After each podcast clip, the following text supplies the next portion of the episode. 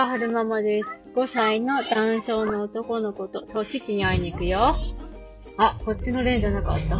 2歳、ん ?5 歳の男性の男の子と、小学校2年生の女の子を育てています。今日は2022年9月2日、金曜日に撮ってるんですが、えっと、今日ははるくんと一緒に市役所に、えー、っと、何だったっけな、児童発達支援を受けるための、えー、通所受給者証を発行してもらうための申請に、えー、相談員さんと一緒に行ってきました。で、書類を、うんと、市役所で書いて、で、あ、なんかまだ空いてるよ、はるくん。あれ書類を市役所の窓口で書いて、で、その後、市役所の方から、あのー、私の方に、なんだろう、面談じゃないけど、ちょっとこう質問みたいなのがあったんですよね。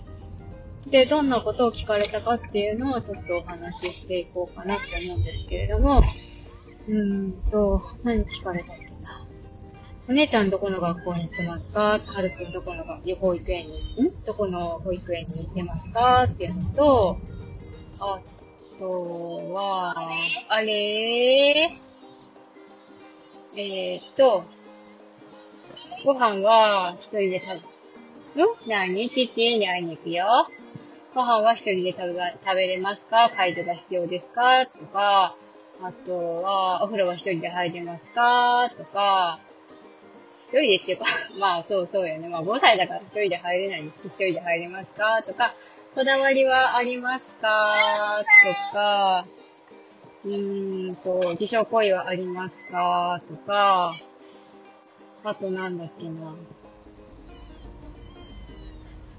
他人を傷つけたりすることはありますか？とか、言葉はな、どんなこと喋れますか？とか、あと何があったかな。えーと、あ、ボリボリしましたね。氷が入ってきた。うんと、あ、病院？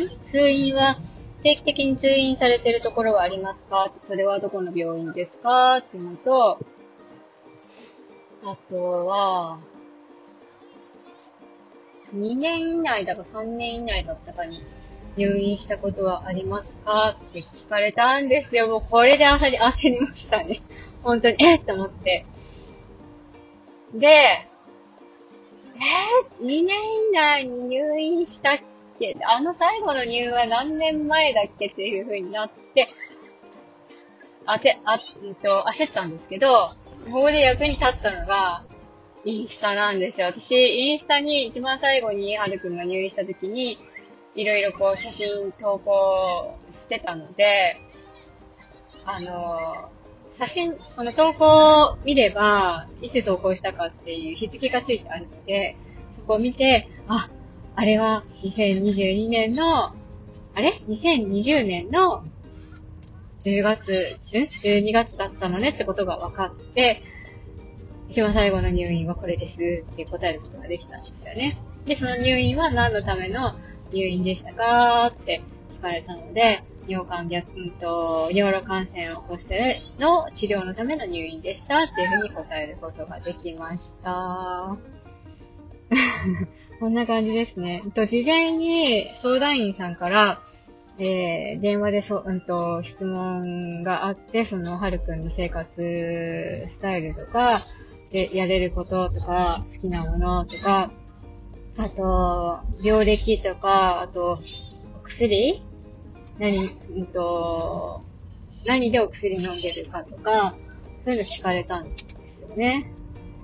で、その時に、うんと、病院はどういう、どのぐらいの頻度で通ってますかとかいうのが聞かれて、それがちょっと答えるのが大変でしたね。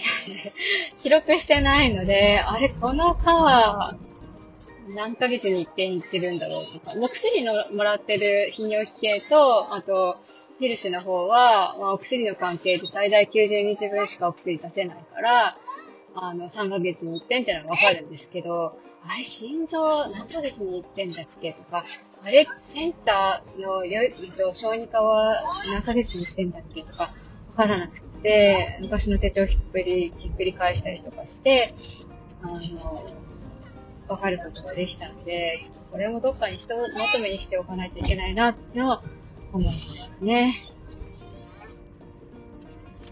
で、えー、相談員さんに付き添っていただいて申請することができたので、えー、この後、えー、と、施設の見学の予定が入ってるので、存在にさんと一緒に見学しに行って、えー、どこと契約するかっていうのを決めるっていう感じになるみたいです。えー、っと、なんて言ったらいいのかな。今日は、児童発達支援を受けるにあたって、えー、市役所に行って申請してきたよって申請するときに、こうこうこういうこと聞かれたよっていう話をしました。えー、っと、最後までお聞きくださいまして、ありがとうございました。それでは、また。